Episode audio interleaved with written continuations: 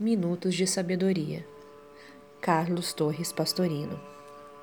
Cumprimente a seus amigos com alegria. Muitas vezes, uma simples saudação alegre e espontânea conquista um coração e consola uma dor.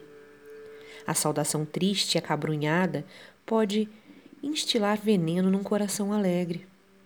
Derrame alegria e bondade ao encontrar uma pessoa conhecida e já terá conquistado os benefícios de uma boa ação meritória. Que seus amigos sintam o calor de seu coração afetuoso no simples cumprimento alegre.